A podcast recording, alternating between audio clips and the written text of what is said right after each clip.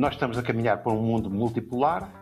É fundamental que esse mundo multipolar compreenda que, apesar de haver vários centros de poder uh, ao nível global, existem toda uma série de problemas que são partilhados por todos. E hum. é fundamental que se insista na cooperação internacional, nomeadamente quando se trata da resolução das questões do clima, quando se trata da resolução das questões da pobreza e do subdesenvolvimento, quando se trata das questões, por exemplo, da gestão dos recursos marítimos e assim sucessivamente. Ou seja, uhum. há questões que são universais Estamos com o Vitor Ângelo, é um especialista na área da resolução de conflitos, da segurança, mais de três décadas esteve nas Nações Unidas, foi consultor sénior da NATO, colabora regularmente com a comunicação social e também de vez em quando aqui na Antena 1. Vitor Ângelo foi secretário-geral adjunto das Nações Unidas, na altura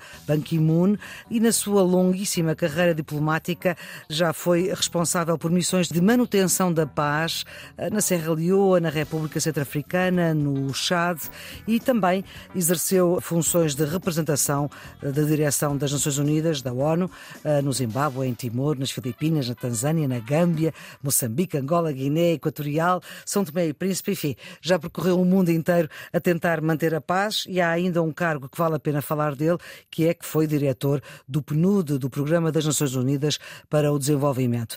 E ainda, há aqui um detalhe da sua biografia que eu não resisto a dizer, que é o facto de ter integrado a primeira Comissão Nacional de Eleições em 74, 75, estudou Sociologia na Universidade de Évora, mas também na Universidade Livre de Bruxelas e agradeço-lhe muito aceitar fazer parte desta família do Serviço Público Bloco de Notas. Vitor é Ângelo, vivemos uh, durante um tempo muito alargado uh, um conceito que hoje também falamos por outras razões, que é o conceito de Guerra Fria. Como é que nós podemos explicar este conceito conceito que, no fundo, é um mundo uh, bipolar, com duas superpotências, com ideologias e modelos políticos muito antagónicos. Sim, a Guerra, a Guerra Fria eh, foi uma expressão uh, que, na realidade, uh, explicava ou tentava explicar uma situação de profunda competição entre uhum. o mundo ocidental, aquilo que por convenção se chama o mundo ocidental, que era uhum. fundamentalmente a Europa, os Estados Unidos, o Japão, a Austrália, etc., e uh, o mundo uh, comunista liderado pela União Soviética e chamava-se isso, essa competição chamava-se Guerra Fria porque na realidade havia uma grande hostilidade entre ambos os blocos, mas não havia um uhum. confronto armado. Havia sim uma corrida, quer de um lado, quer do outro, aos armamentos. Uhum. Cada um dos blocos procurava ultrapassar o outro em termos de armamentos, mas nunca houve uma confrontação direta entre um bloco e o outro, e por isso se dizia que era uma guerra fria, em, em contraste com aquilo que seria uma guerra quente, ou seja, uma guerra a sério. Uma guerra efetiva. Uh, e uhum. durante, durante 40 anos vivemos nesse tipo de, de atmosfera e uh, finalmente entramos na última década do século passado com essa competição ultrapassada. Uhum. Uh, isso coincide com o fim uh, da União Soviética, com o fim dos regimes comunistas na Europa do Leste, e entramos numa situação em que praticamente o mundo se tornou unipolar, ou seja, quando nós dizemos um mundo unipolar, estamos fundamentalmente a falar de um mundo uh, controlado e liderado pelos Estados Unidos. E foi isso que uhum. aconteceu uhum. na década de 90. Entramos depois Exatamente. neste século. Depois da queda do com... Muro de Berlim. Exato. Entramos neste século, eh, em 2000 e nas últimas duas décadas, uhum. com um desafio a este mundo unipolar, ou seja, Exatamente. nós estamos neste momento novamente a ver a construção de um mundo uh, multipolar. Eu não ia dizer apenas bipolar. Uhum. Bipolar seria de um lado os Estados Unidos, e do outro lado a China, mas na realidade as relações internacionais são bem mais complexas e nós estamos a assistir, por um lado, evidentemente, ao crescimento uh, da influência internacional da China, não há dúvida uhum. nenhuma. Estamos a ver a Federação Russa a voltar para a cena internacional de uma maneira extremamente assertiva. E, por outro lado, vamos ver uhum. gradualmente países como, por exemplo, a Índia ou como, por exemplo, uh, o próprio Brasil exercerem influência uh, nas suas regiões. Uhum. E também deveria mencionar, por exemplo, a África do Sul, que Sim. tem uma certa influência uh, na região africana, cada vez mais, aliás. E então nós estamos gradualmente a sair daquele mundo que foi criado após o fim da Guerra Fria, que era um mundo inteiramente dominado pelos Estados Unidos, para um mundo eh, gradualmente multipolar, e isso, evidentemente, vai criar fricções, vai criar tensões. Temos que manter essas tensões, essas fricções, dentro dos limites pacíficos e da convivência. Foi o que não aconteceu agora, não é?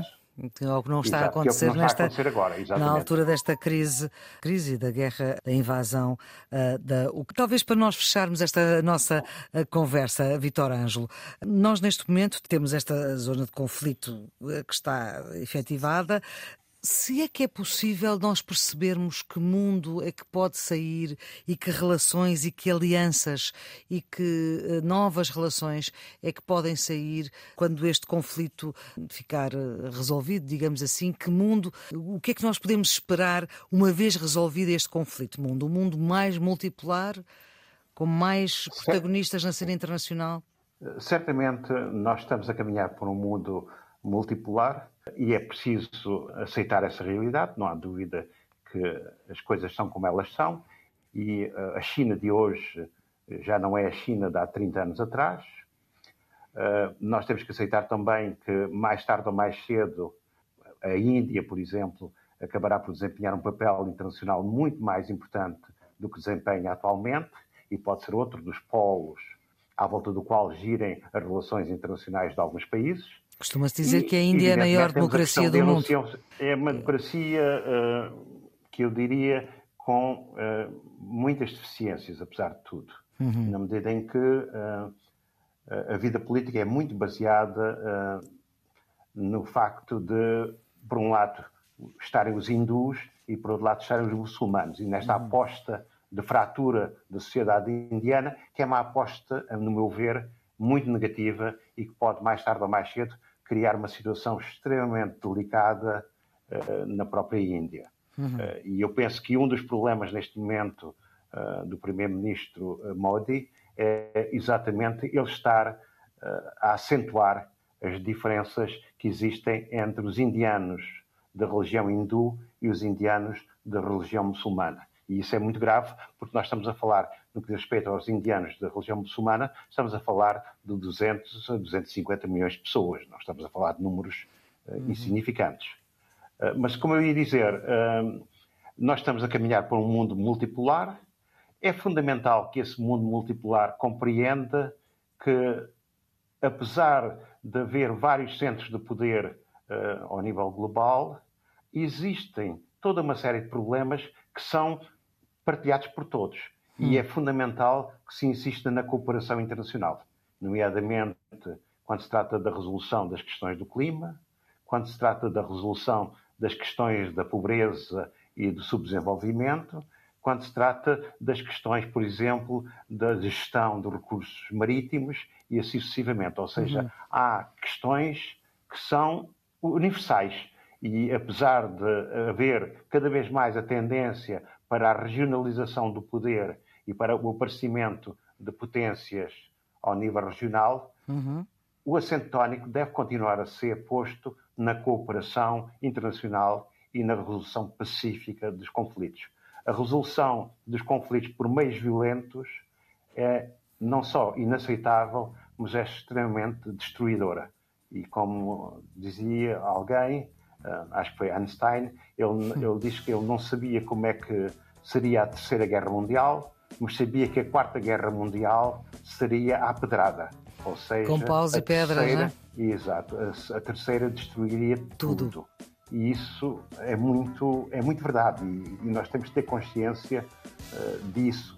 E o recurso, esta tendência para recorrer novamente à força, e para dizer que quem tem a força tem o direito, que é a mensagem fundamental que Vladimir Putin neste momento está a passar, esse tipo de mensagem não pode ser aceito e tem que ser claramente condenado e tem que se insistir na cooperação entre os diferentes países, grandes e pequenos, porque na realidade nós temos problemas que são problemas de todos.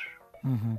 Bom, Vitor Ângelo, muito obrigada por esta sua ajuda a quem está nos últimos anos do secundário, mas também quem quer saber mais uh, no Serviço Público Bloco de Notas, que tem a produção de Ana Fernandes, a edição de Maria Flor Poderoso, os cuidados de emissão de Henrique Santos.